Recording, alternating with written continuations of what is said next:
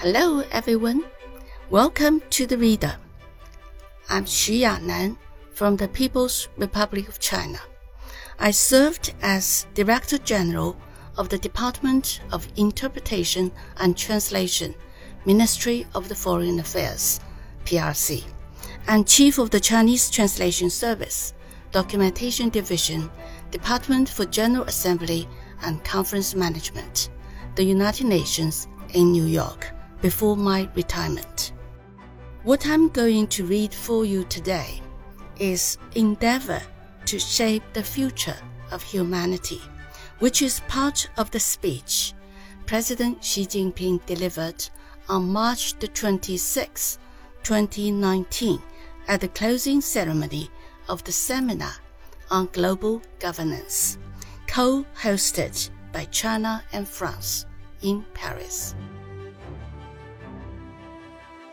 In my speech at the United Nations office at Geneva two years ago, I raised the question what is happening to the world and how should we respond? The world today is undergoing momentous changes unseen in a century. Peace and development remain the underlying trend of our time.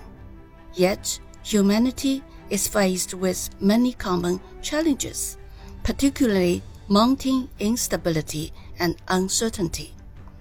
As a French proverb goes, every man is the architect of his own fate. All countries need to demonstrate a strong commitment to their global responsibilities in the face of daunting global challenges. Indeed, they need to determine a decisive direction for humanity at this juncture. We must take action instead of simply watching as bystanders and endeavor to shape the future of humanity. First, we need to address the governance deficit in a fair and equitable way.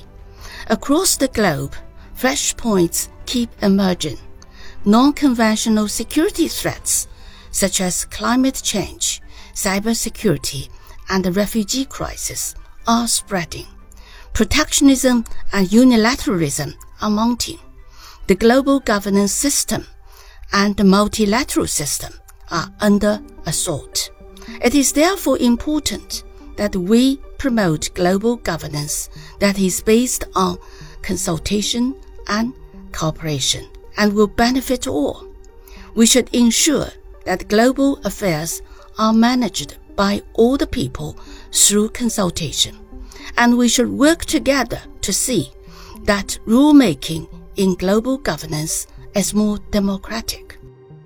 We should uphold multilateralism as represented by the United Nations, give full play to the constructive role of the World Trade Organization, the International Monetary Fund, the World Bank, the Group of 20, the European Union, and other international and regional multilateral mechanisms, and work together to build a global community of shared future.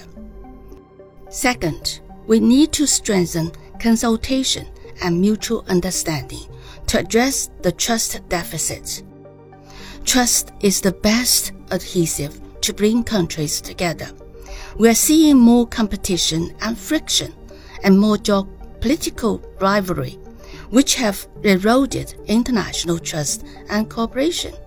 We need to enhance mutual trust and respect, make full use of dialogue and consultation, and seek common ground while shelving and reducing differences. We need to engage in candid and in-depth dialogue to enhance strategic mutual trust and reduce misgivings.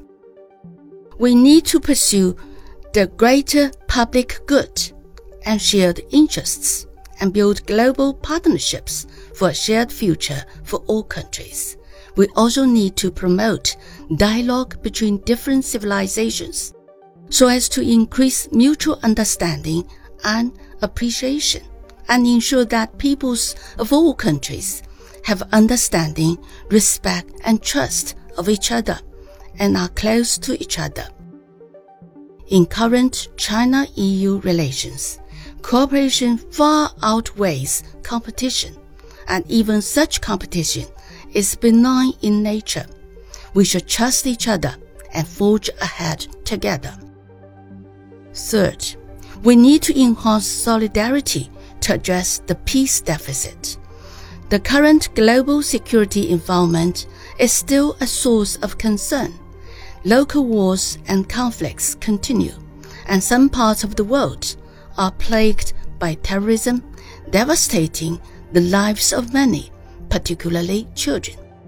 We should take a new approach towards security and pursue common, comprehensive, cooperative, and sustainable security.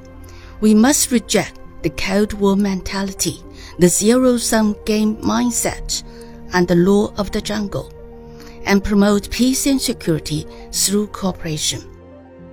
We should resolve disputes through peaceful means, oppose the arbitrary use or threat of force, oppose any provocation and escalation of tensions for self interest, and reject the practice of shifting trouble onto neighbors and seeking gain at the expense of others. All countries should pursue peaceful development in a common endeavor to achieve enduring global peace. Fourth, we need to pursue mutually beneficial cooperation to address the development deficit. Economic globalization is an engine of global growth. However, a trend against globalization is emerging, and the harm of protectionism is all too visible. Income disparity and the imbalance in development among regions are growing. They have become the most pressing issues to tackle when it comes to world economic governance. We need to pursue innovation driven development to foster dynamic growth. We need to take a well coordinated and interconnected approach to enhance open and win win cooperation. We need to uphold equity and inclusiveness to promote balanced and inclusive development so that people across the world can all benefit from economic globalization. China supports efforts to carry out necessary reform of the WTO to make the world economy more open and to safeguard the multilateral trading system, thus enabling economic globalization to advance in the right direction. The Belt and Road Initiative enriches international economic cooperation and multilateralism, and it offers an important way of achieving global growth and common development. China welcomes France and other countries to take part in the Belt and Road Initiative.